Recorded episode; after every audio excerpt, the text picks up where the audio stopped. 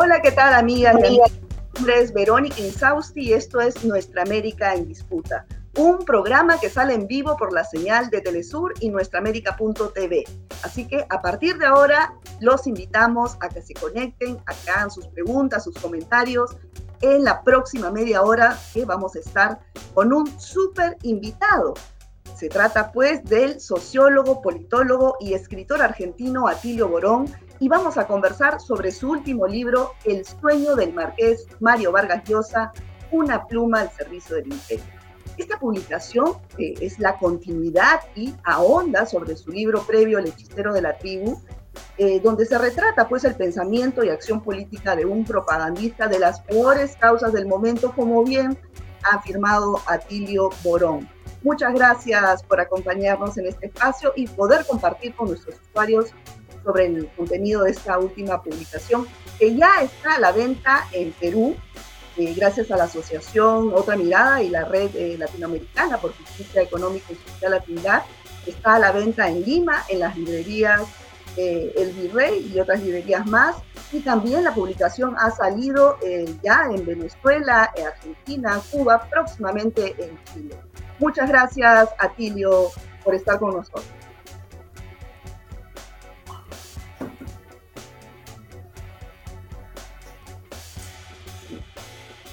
Parece que se fue la señal. No, yo te escucho perfectamente bien y te ah, veo. Perfecto, muy bien, muy bien, Atilio. Bueno, eh, primera pregunta. Eh, ¿Tú crees que, eh, bueno, en el primer libro que tú haces, digamos, la respuesta al llamado de la tribu, ¿no? En este El hechicero de la tribu. En este segundo, ¿qué fue lo que te motivó? Mira, lo que motivó la verdad es que eh, yo tenía muchos, muchas, muchos borradores sobre las intervenciones políticas de Vargas Llosa en relación a la coyuntura de América Latina.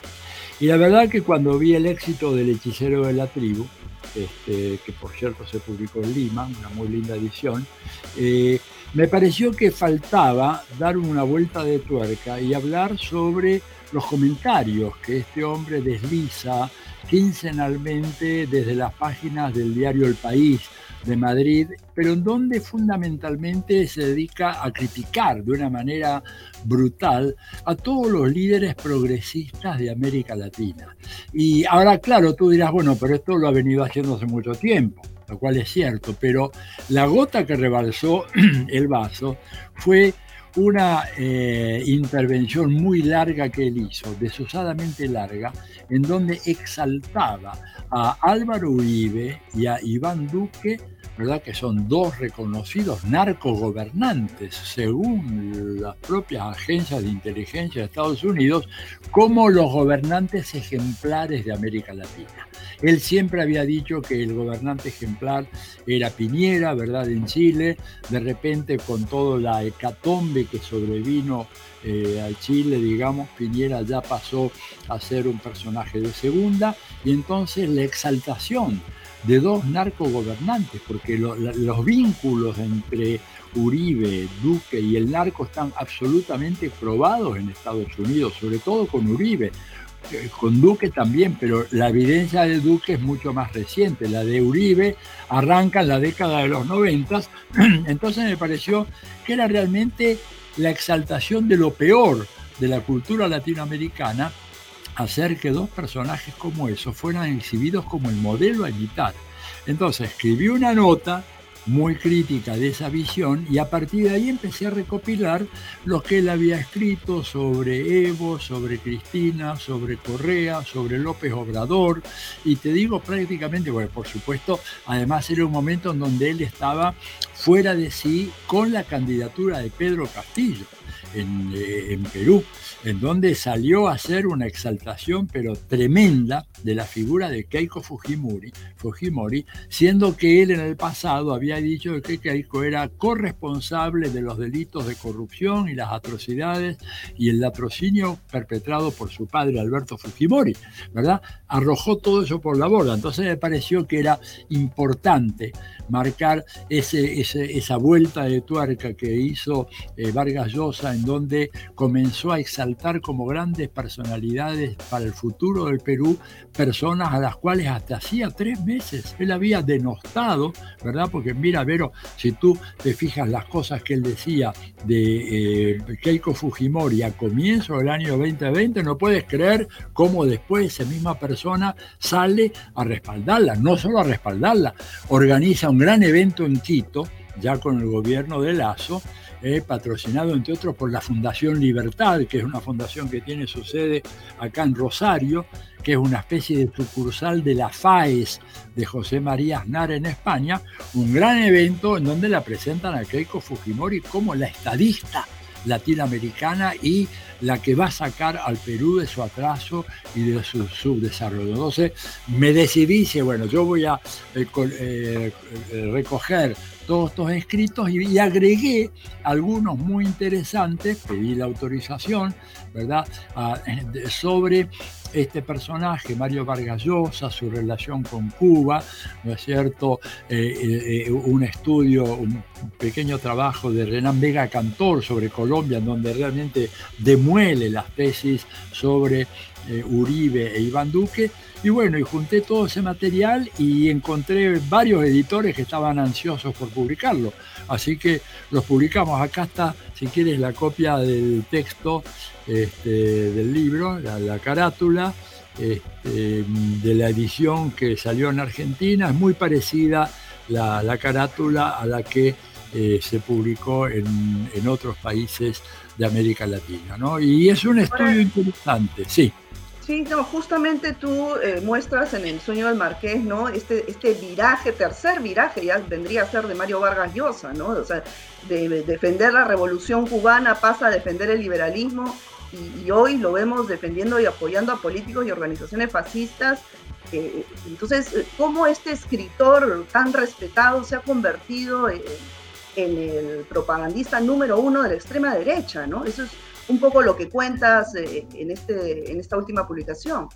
Sí, exactamente. Y fíjate que incluso después que salió la publicación, él hizo una intervención eh, en la televisión, no sé si fue la televisión peruana, en donde se lo ve muy desencajado, porque Vargas Llosa siempre ha sido un hombre muy temperamental, ¿verdad, Verónica?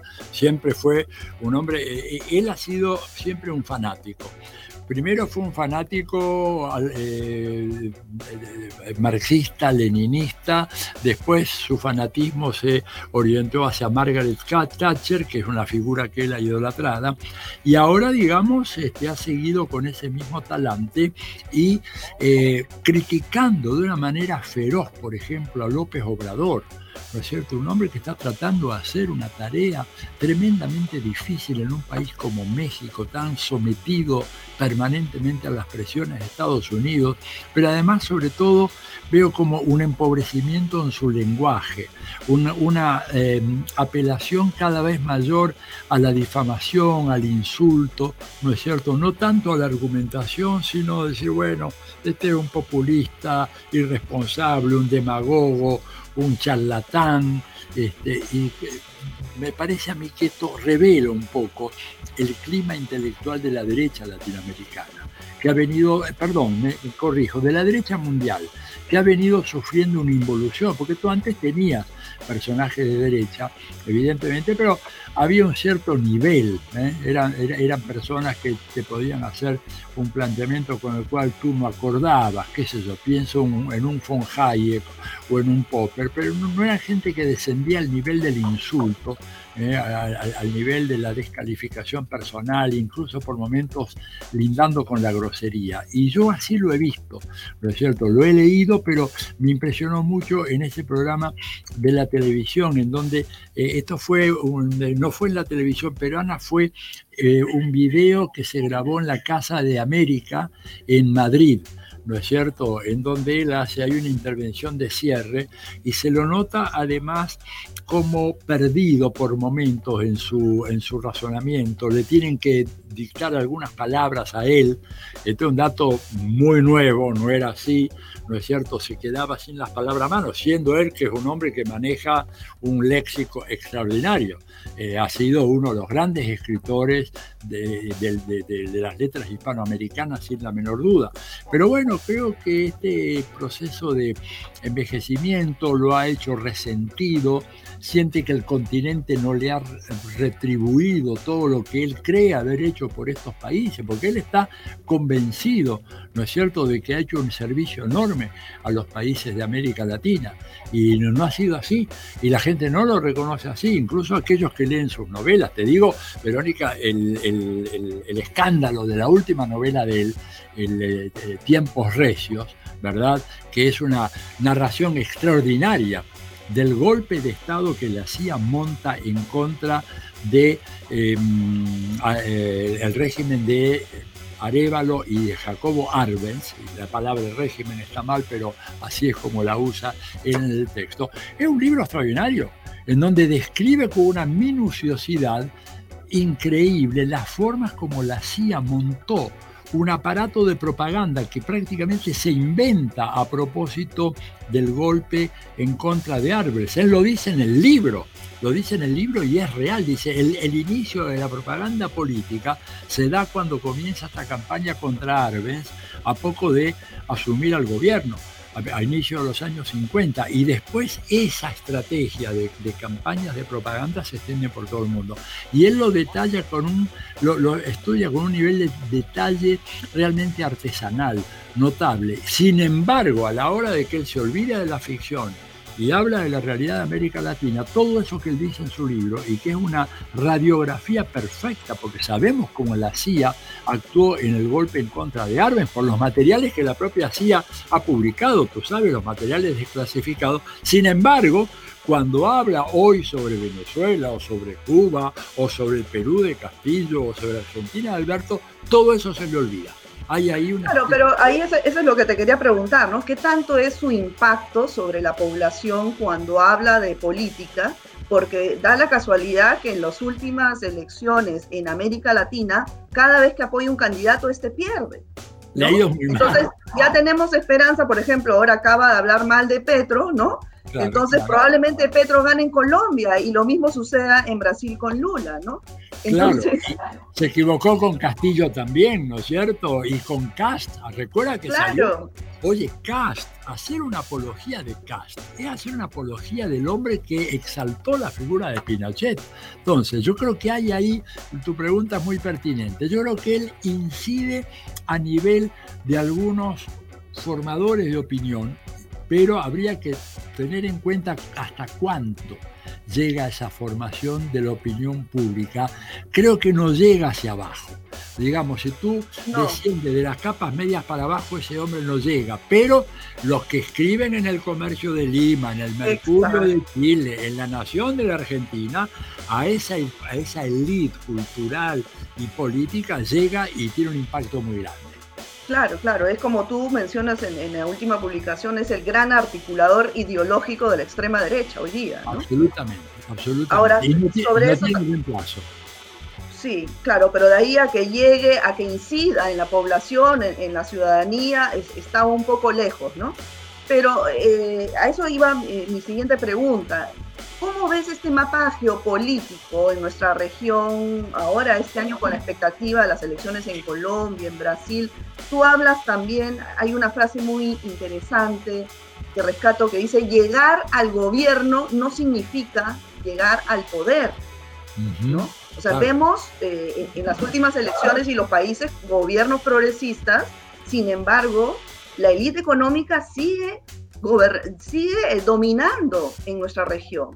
¿A qué se debe Mira, Verónica, yo creo que en los últimos 30, 40 años se ha ido produciendo una especie de bifurcación entre el gobierno y el poder. Hace 50 años, ¿verdad? Un presidente que llegaba al gobierno manejaba los resortes fundamentales del poder ¿no es cierto? Hoy en día los presidentes llegan al gobierno y prácticamente no manejan ningún resorte fundamental. Esta es la verdad. ¿Por qué? ¿Dónde radica hoy el poder efectivo real? Mira, radica en, en primer lugar, una fenomenal concentración de la riqueza que no ha hecho sino avanzar y profundizarse con el paso del tiempo. América Latina hoy es mucho más desigual que lo que era hace 20, 30 años atrás. Y te voy a decir algo que puede parecer una herejía. La Argentina es más desigual, mucho más desigual hoy que cuando se fueron los militares genocidas. ¿Cómo te explicas eso? Te explicas por qué el fracaso de los modelos democráticos, de los modelos del capitalismo democrático en América Latina ha sido monumental. Si no, es inconcebible que la Argentina tenga poco más del 40% de pobres, ¿no es cierto? Cuando se fueron los militares había 5% de pobres. Evidentemente no era que los militares eran socialistas, chavistas, populistas, nada.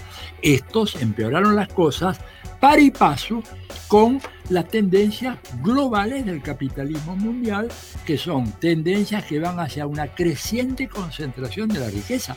Mira, se ha quejado Biden Verónica, no, no Atilio Borón, ni tú, ni la gente conocida nuestra.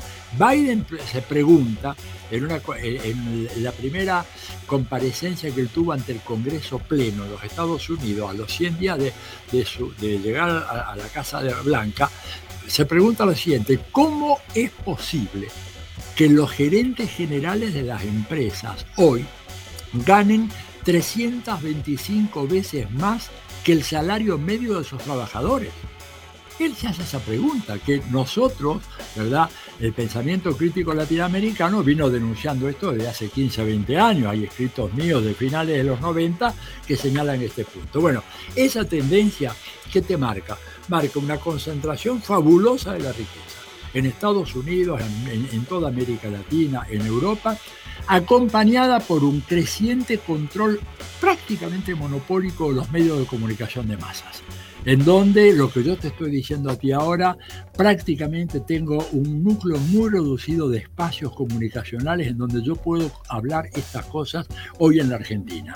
Y lo mismo pasa en Chile, lo mismo pasa en el Perú, lo mismo pasa en Uruguay, etc. Entonces tienes riqueza concentrada, medios de comunicación concentradas, el avance fenomenal del lawfare en América Latina, que es un tema que mucha gente eh, pasa por alto. El lawfare se ha convertido en un instrumento fenomenal que ayuda a la concentración del poder en manos que están por fuera del gobierno. Jueces en la Argentina son intocables, lo mismo que en tu país, lo mismo que en Chile, ¿verdad? Tienen una autarquía económica, financiera.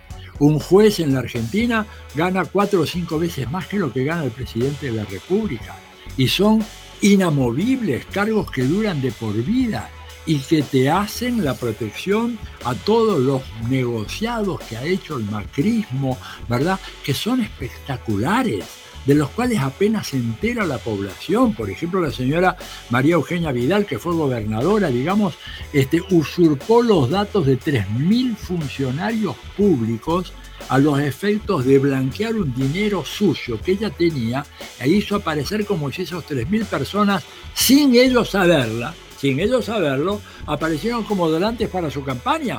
Y la justicia de ninguna manera investiga ese tema. Entonces, cuando tú tienes que la riqueza está fuera del alcance del gobierno, porque cuando el gobierno quiere cobrar impuestos tenés una rebelión fiscal. Acá en Argentina, recuerda el tractorazo de los agrarios en el 2008, las resistencias para pagar el impuesto a la riqueza. Tienes los medios de comunicación en contra, tienes el poder judicial que te juega en contra, tiene la Embajada de Estados Unidos que maneja los hilos de todas las ONGs que han proliferado. Hay una tesis doctoral que yo he dirigido, oye, que es escalofriante cuando esta muchacha hizo simplemente la enumeración de las ONGs que están actuando en dos o tres países de, América Latina, Argentina, Chile y algo más. Es decir, es un enjambre de ONGs, todas las cuales de alguna manera fijan una agenda de una política responsable y moderada, del cual el máximo exponente hoy por hoy es Gabriel Boric, que representa esa visión ONGista, ¿verdad? En donde hay que andar con cuidado, hay que tener mucho respeto por los derechos humanos, preocuparse por los derechos humanos en Venezuela, pero no te preocupes por las masacres en, en Colombia, porque Colombia es un país amigo, Venezuela es un país enemigo. O sea, ese doble estándar, ¿verdad? Obedece a esta enjambre de ONGs que están actuando coordinadamente, muchas de ellas, por no decir todas, con financiamiento de Estados Unidos. Y que, por ejemplo, en Cuba están teniendo un papel decisivo en provocar esta creciente malestar en algunos sectores de la sociedad cubana en contra del gobierno. Ahora, justamente eh, sobre esto último que comentas, eh, tú también mencionas en el libro que para los gobiernos progresistas, con, con todo este, este establishment inamovible, ¿no? Eh, lo único que le queda es el apoyo de la calle, de la, de la ciudadanía organizada, ¿no? Pero entonces, los gobiernos progresistas hoy en día que están en, en la región, pues no tienen todavía, no han generado esos vínculos sólidos, digamos, con la calle. No, y desconfían mucho de eso, ¿sabes qué? Pero realmente, eh, además, esto que yo hago, toda esta exaltación del papel de la calle, que no es, no es una idea original mía, yo lo cito siempre al gran Nicolás Maquiavelo. Maquiavelo fue uno de los grandes pensadores políticos de todos los tiempos, y él era un republicano en serio, no como los pseudo republicanos que tenemos en Argentina o en Perú, que son figuras, digamos, grotescas. Él era un republicano en serio. Pero ¿qué decía él? Decía que la grandeza de la República Romana se debió a que había un equilibrio entre el Senado aristocrático y los tribunos de la plebe que movilizaban a la gente en la calle, dice. Y de ese equilibrio entre la gente en la calle presionando y la aristocracia en el Senado tratando de sacar algunas leyes, fue lo que provocó la grandeza de la República Romana. Bueno, pero hoy en día es muy difícil que tú encuentres un presidente latinoamericano dispuesto a decir vamos a apelar a la presencia orgánica. Cuando uno dice presencia en la calle no quiere decir un tumulto, tumulto, no quiere decir un disturbio. Por algo Gandhi hablaba de la no violencia. ¿No es cierto? Pero sí un protagonismo. Mira, te pongo un ejemplo. El presidente Fernández quiere que el Poder Judicial se reforme a sí mismo. Yo te digo como sociólogo con 50 años de profesión, jamás ese Poder Judicial se va a reformar a sí mismo. ¿Cómo se va a reformar? Si tú tienes medio millón de gente en la calle durante un mes frente al Palacio de Tribunales porque esa eh, pacíficamente, ¿eh? sin hacer ningún disturbio, nada, pacíficamente. Esa fue la manera como se acabó con la dictadura de Mubarak en, en, en, Egipto, como se acabó con la dictadura del Shah de Irán eh, en Irán. Gente pacíficamente en la calle diciendo esto no lo queremos. ¿verdad? Entonces, pero los gobernantes, sobre todo los gobernantes progresistas, tienen una especie de temor a eso. Hay una especie de agorafobia, ¿no? O sea, creen que si hay mucha gente en la calle, esto va a perturbar la paz de los mercados. Y tengo, discúlpame si me extiendo un poco, pero tal vez el ejemplo es muy interesante. Piensa en Lula. ¿Cuál fue un personaje entrañable a quien quiero y admiro, etcétera? Pero Lula cometió un error tremendo. Cuando en un momento determinado eh, ya en su primer mandato, uno de sus asesores le dijo, mire presidente, hay que bajar el nivel de movilización callejera que tenemos porque esto perturba la calma de los mercados. Y Lula, consciente de ese consejo, lo que hizo fue pedirle al PT que lentamente fuera retrayendo su militancia que antes estaba permanentemente ocupando las calles y plazas de las principales ciudades de Brasil. El resultado final fue que cuando Dilma Rousseff cayó en manos de estos bandoleros, muchos de los cuales están presos ahora, y hicieron el impeachment en contra de ella, no había nadie enfrente al Palacio del Planalto. La gente se había ido a sus casas y ya no volvía. Entonces, me parece que ese error no se debe volver a cometer. Y de lo contrario, estos gobiernos progresistas no van a tener fuerzas para cambiar nada no van a tener fuerza para cambiar nada. Yo diría que acá me, arrojo, digamos, hacia la piscina temerariamente. Creo que uno de los problemas más graves que hay en el Perú en este momento y, esta situación de crisis que viene ya desde mediados del año pasado se debe a el escaso nivel de organicidad de la protesta popular en el Perú, que es mucha y es muy fuerte, pero es inorgánica está dispersa y por lo tanto no tiene el peso suficiente para contrarrestar un Congreso oligárquico dominado por algunas mafias vinculadas al fujimorismo. Entonces, este creo que, fíjate, Verónica, me atrevo a decir que este tema, la relación entre el gobernante progresista y la calle y el pueblo que quiere los cambios va a ser uno de los grandes temas de Latinoamérica en este año, sobre todo si tenemos a Petro probablemente con buenas chances de ser presidente de Colombia, que sería maravilloso para Colombia, ¿no es cierto? Y a Lula, que hoy por hoy va encabezando las encuestas, pero hay que tener mucho cuidado porque Bolsonaro todavía sigue teniendo una base de apoyo importante. Bueno, muchísimas gracias a Tilio Borón. Se nos ha ido el tiempo, lamentablemente, con muchas preguntas en el tijero. Se, va volando escucharte, nomás es interesantísimo. Espero que todos los usuarios hayan disfrutado también eh, esta charla con Atilio Borón. Y, bueno, vamos a, seguir invitándote en adelante porque es eh, importante que estar a la expectativa sobre lo último que dices, la esperanza que hay en Colombia y en Brasil cómo esto además, sobre todo las próximas elecciones en Brasil, pueden ya consolidar un mapa geopolítico favorable para nuestra región. ¿no? Eso espero, y discúlpame Verónica si me excedí, pero eh, eh, son preguntas muy inteligentes e interesantes las tuyas y eso... No, pero es que sí, es, es, siempre es muy grato disfrutar de, de, la charla contigo. Muchas gracias, Atilio. Un abrazo a la distancia y con ustedes, amigos, ha sido todo por hoy. Cuídense mucho. Nos vemos en una próxima edición de Nuestra América en